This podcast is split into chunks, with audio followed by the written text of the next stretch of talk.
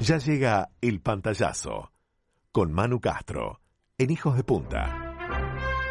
Y llegó el viernes y se viene el fin de semana y para saber qué es lo que tenemos que ver en los estrenos de Netflix, del cine, cuando los haya, y para todo lo que corresponda referir al mundo del entretenimiento, ya está con nosotros desde la hermosa ciudad de Buenos Aires, Nanu Castro. ¿Cómo estás, Nanu?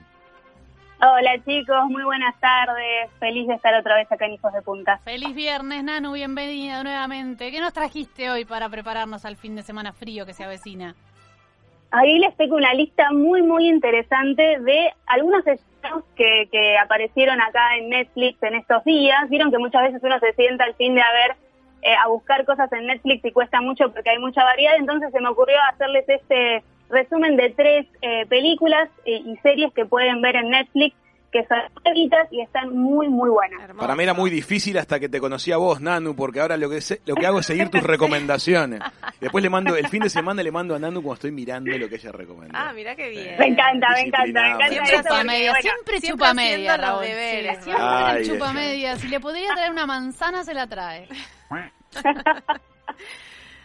Bueno, les paso la primera de las películas que, que pueden ver eh, este fin de en el catálogo de Netflix, que se llama Historia de Fantasmas, que es del 2017 y está dirigida por David Cody y protagonizada por Rooney Mara y Casey Affleck. No sé si la escucharon o si la han visto. No, No. ¿sabes que no? ¿Es de miedo o es este o es comedia? Buenísimo.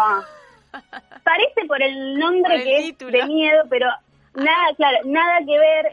La, peli es un drama que hace como una, una reflexión sobre lo que es la pérdida de un ser querido, el apego hacia las cosas materiales y una, intro- una introspección y, y una reflexión también sobre la noción del tiempo. La sinopsis eh, se trata de un hombre que muere en un accidente y regresa a su casa como un fantasma, entonces te muestran todo ese... eh, esa, eh, a ver, él está como ahí en su casa mirando a su esposa llorar su pérdida y cómo el tiempo pasa, ¿no? Para la gente viva y él está como ahí suspendido en el tiempo. Qué Mm, loco, es como un interesante. sexto sentido. Hay que llamar urgente a alguien que le mejore el nombre, ¿no?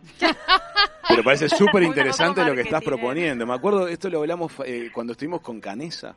¿Te acordás que él contó que Fernando Parrado había, lo había pos- vivido eso? Él volvió cuando la familia creyó que había muerto. Ah, sí, y pero este, él estaba y vivo. veía en su casa como si él ya hubiese muerto. Una cosa muy especial. Tremendo. Interesante. Historia de fantasmas en Netflix, entonces.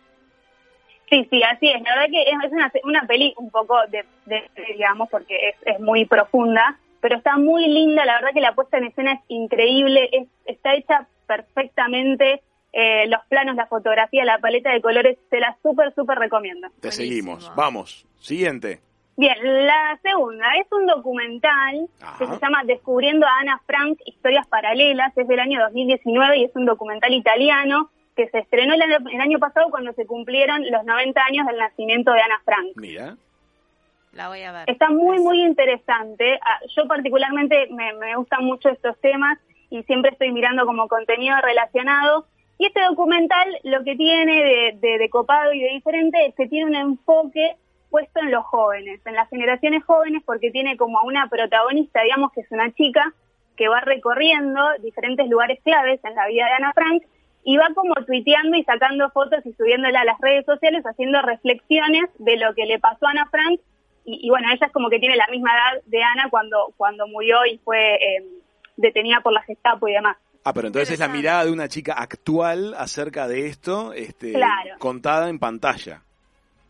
Tal cual. Y a la vez, a la vez que vemos a esta chica haciendo esto, tenemos a la actriz Helen Mirren Sí. que va leyendo pasajes del diario de Ana Frank en lo que es un- una recreación del refugio en Ámsterdam de- donde estuvo ocultada la familia de Ana Frank. Y en paralelo tenemos historias de mujeres sobrevivientes del holocausto que tenían la edad de Ana Frank en ese momento y que por suerte pudieron, eh, bueno, eh, escapar y, sobrevivir al holocausto, pero cuentan su experiencia de todo lo que vivieron y lo hacen acompañadas de sus nietos. Entonces es como que tenemos tres, eh, tres miradas diferentes de una misma historia y, y nada, es una conjunción hermosa y es un documental muy interesante de ver. Me encanta. Me encanta cómo cuando pasa suficiente tiempo empiezan a aparecer unas mi- miradas más artísticas sobre los hechos del horror y este, dejamos de hacer el contenido de denuncia, el contenido desde el odio y empezamos a poder llegar al espacio de, de, de alguna manera, encontrarle la, la- la vuelta espiritual a, a- a los eventos de la guerra que siempre son tan horrorosos. Ojalá llegue el momento en que podamos poner mirada artística sobre todos los conflictos, pero qué difícil es. ¿Qué más tenemos? Contanos. Sí. Bueno, la siguiente es eh, una miniserie que esta sí es bien de, de ahora 2020, es nuevita desde Netflix y tiene eh, seis capítulos y está inspirada en hechos reales. Eh, está re- reúne a varios personajes que están unidos por un mismo lugar que sería un centro de detención de inmigrantes ubicado en Australia. No sé si la encontraron ahí en el catálogo de Netflix, que por ahí viste, a veces les, les muestra lo nuevo. Qué curioso. Inmi- son inmigrantes que llegan a Australia. Claro, son inmigrantes que llegan a Australia, pero son, eh, cuando ingresan, si no tienen la visa y demás, porque por ahí son refugiados, son detenidos en este, en este lugar. Entonces la historia ocurre toda ahí, o sea, también tenemos historias diferentes que están unidas por este mismo lugar. Y la historia en la que está inspirada la serie es en una chica australiana que eh, tras sufrir a- abusos en una secta, ella, ella pertenecía a, a una secta que, que tenía un líder ahí que era eh, un poco polémico porque tenía, eh, después más adelante tuvo denuncias de abuso psicológico y físico contra algunos integrantes. Bueno, esta chica sufre de esos abusos, empieza a tener como ataques de pánico, eh, ansiedades, paranoia y demás, y empieza a huir de eso que le pasó y termina en este centro de detención porque se hace pasar por una alemana. Ah, vos. Entonces la serie está basada en esa historia. Me acuerdo cuando charlamos con Alejandro Bazzano, el director de La Casa de Papel, que también, ¿te acordás que dirigió Mar de Plástico? sí, exacto. Y Mar de Plástico también contaba un paquetón de historias de vida de gente que llega a condiciones de inmigración muy difíciles y poner el ojo sobre ese tipo de situaciones nos hace muy bien también. A veces duele, a veces nos da vergüenza ajena, pero también eh, yo creo que nos saca mejores. Está Sí, bueno. le da esto. visibilidad Sin a duda. un montón de situaciones que no deberían pasar. Sin duda que sí. Bueno, Sí, entonces totalmente. tenemos Tiene, sí. Historia de fantasmas, que ya Sí, sabemos que el, el nombre no le hace mérito, pero vamos a... Esa es película, no serie. Descubriendo a Ana Frank, peli, sí. documental contemporáneo acerca de la vida y, y- y padecimientos de Ana Frank, y miniserie Desplazado. ¿Las tres en Netflix? Las tres las encuentran, las encuentran en Netflix y les digo que una mejor que la otra, así que tienen para entretenerse todo el fin de. Divino. Excelente. Mira que tenés buena mirada, Nanu. Cuesta a veces seguirte, pero tenés una mirada alucinante. bueno, vamos a hacer la trivia. ¿Qué te parece? Trivia. Dale, dale. Le- les cuento un poco cómo surgió esta, esta trivia esta semana. Vieron que se puso muy de moda esto de que Hollywood realiza estas biopics o estas historias, estas películas que están basadas en historias de personajes muy importantes, en este caso músicos, como puede ser la biopic de Queen, eh, de Freddie Mercury o por ejemplo la de Elton John. Entonces se me ocurrió preguntarles si ustedes quieran pedirle a Hollywood una biopic de un músico, ¿de quién sería? Muy bien. Opa. A ver. Por WhatsApp, Marcelo me dijo que podría ser Gustavo Cerati o Andrea Bocelli. Gustavo Cerati da Y un si tremendo... vamos, si vamos más atrás de Gardel. Interesante. Ah, Gardel también. tiene una vida alucinante. Eh, le- leí una biografía y no podía creer en las que se metió Gardel. Claro, lo que pasa es que ahí a mí se me mezcla el talento y cómo me, si me gusta el músico, qué sé yo, con la historia de vida, si es atrapante o no. A mí porque- no me gusta el músico, no me atrae, Claro, no me gusta por su forma de cantar, pero la vida que vivió estaba Claro. buenísima. Es que ahí es como que se te mezcla. Y porque- aparte le pregunté, eh, ¿Gardel era argentino o uruguayo? Y mirá lo que me responde el filósofo Marcelo. ¿Qué dice Marcelo?